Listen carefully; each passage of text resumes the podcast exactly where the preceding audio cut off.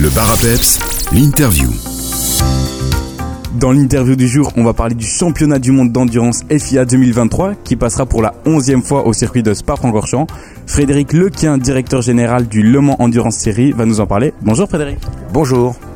Quelle est la philosophie du Wake World Endurance Championship? Alors le championnat du monde d'endurance de la FIA, c'est euh, comme son nom l'indique, un championnat qui a fêté euh, l'année dernière ses 10 ans. Et euh, la discipline, c'est de l'endurance. Donc aux États-Unis, on, appelle ça les, les sport cars. et en Europe, c'est l'endurance. Et c'est évidemment beaucoup plus connu quand on parle des 24 heures du Mans. Donc voilà, le championnat du monde d'endurance, c'est 7 courses chaque saison, dont une qui se déroule en Belgique à Spa-Francorchamps. Il y a un aspect très technologique au WEC, euh, comme par exemple avec les moteurs H2O. Euh, Pouvez-vous nous expliquer ce que c'est? Alors les, moteurs euh, à hydrogène, c'est quelque chose qui est très important pour nous, c'est notre futur. Donc on investit beaucoup de temps avec des partenaires euh, sur cette technologie. C'est pas une technologie qui aujourd'hui est utilisée en championnat du monde, hein, même si le championnat du monde a toujours été et sera toujours comme les 24 heures du Mans un laboratoire euh, d'essais et de tests pour inventer des nouvelles technologies, mais c'est quelque chose qui devrait voir le jour en championnat du monde à l'horizon 2026 et 2027. Euh, donc c'est quoi? C'est euh, tout simplement une énergie hydrogène et ensuite vous avez deux possibilités pour l'utiliser, soit utiliser une pile à combustible, soit tout simplement un moteur à combustion interne. Et ce qui est pour nous probablement la meilleure technologie pour l'endurance, en tout cas celle qui pourra nous amener euh, euh, l'autonomie suffisante pour pouvoir faire les courses qu'on fait aujourd'hui. Il y aura plusieurs catégories euh, d'automobiles qui concurreront comme les Overwall, les Hypercars, les LMP2. Vous pouvez nous en dire plus sur ces catégories? Alors en championnat du monde endurance, on a trois catégories. Euh, la première catégorie, la catégorie Rennes, donc c'est la top catégorie, c'est ce qu'on appelle les hypercars. C'est dans cette catégorie que vous retrouverez les constructeurs euh, les plus prestigieux avec les voitures les plus spectaculaires, les plus rapides, les plus performantes. Euh, vous avez Ferrari qui revient après 50 ans d'absence au premier plan. Vous avez également la maison Porsche, vous avez Peugeot, vous avez Toyota, vous avez Glickenhaus, vous avez Van Wall.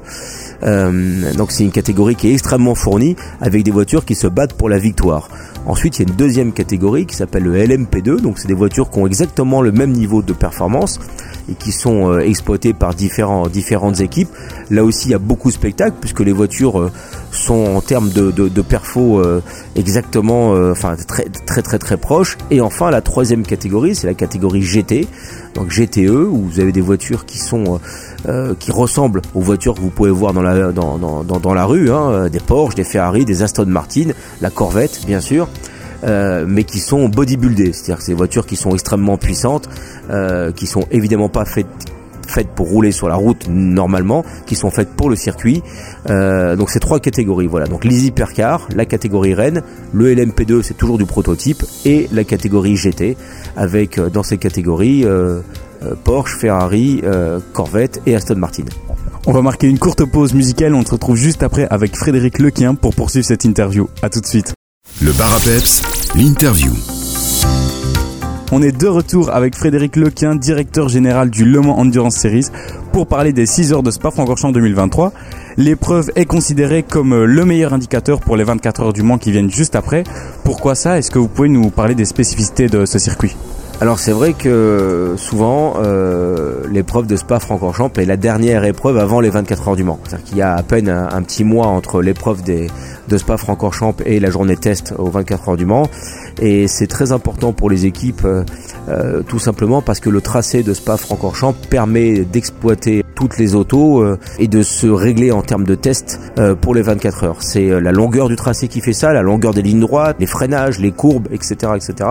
C'est dans la saison le circuit qui va se rapprocher le plus en termes de réglage avec le circuit des 24 heures du Mans. Donc c'est une épreuve qui est extrêmement importante. Il faut pas réduire l'épreuve de Spa-Francorchamps comme une une épreuve de test. C'est, pas du tout une épreuve de test. C'est là où ils peuvent le mieux régler leur voiture, mais c'est surtout une épreuve que tous les concurrents veulent gagner parce que c'est certainement dans la saison l'épreuve la plus prestigieuse, euh, bien sûr, avec les 24 heures du Mans.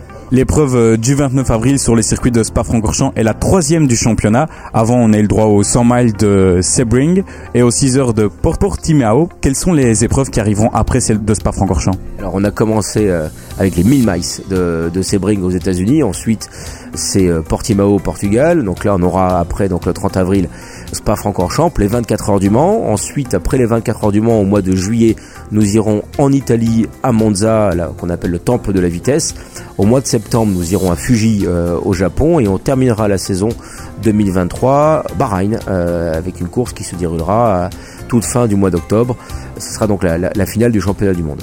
Peut-on déjà s'attendre au retour du Wake sur le circuit de Spa-Francorchamps l'an prochain? Alors on y travaille, euh, on y travaille évidemment. Euh, nous, pour nous, la relation avec la Belgique, la région ici et le circuit de Spa-Francorchamps, c'est quelque chose de très important.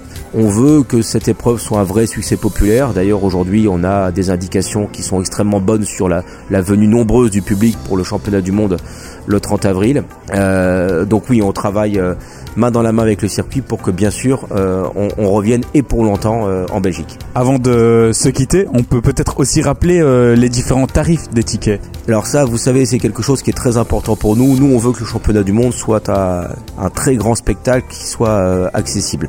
Donc on a mis en place, et, et j'invite les auditeurs à aller voir sur le site internet du circuit et sur les, les ventes de billets en ligne, mais on a mis en place des tarifs spécifiques pour les jeunes. c'est gratuit pour les moins de 12 ans qui sont accompagnés également. Donc c'est un très bel événement pour les familles. Il va se passer plein de choses, de très belles animations, une course formidable.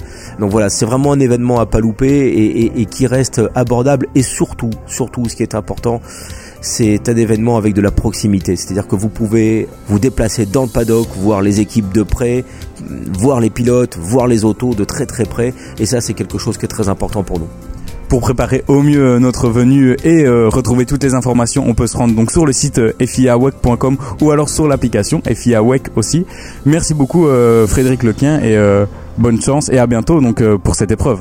Bah merci à tous, à très bientôt et j'espère qu'on se verra nombreux le, 30, le 30 avril pardon, au circuit.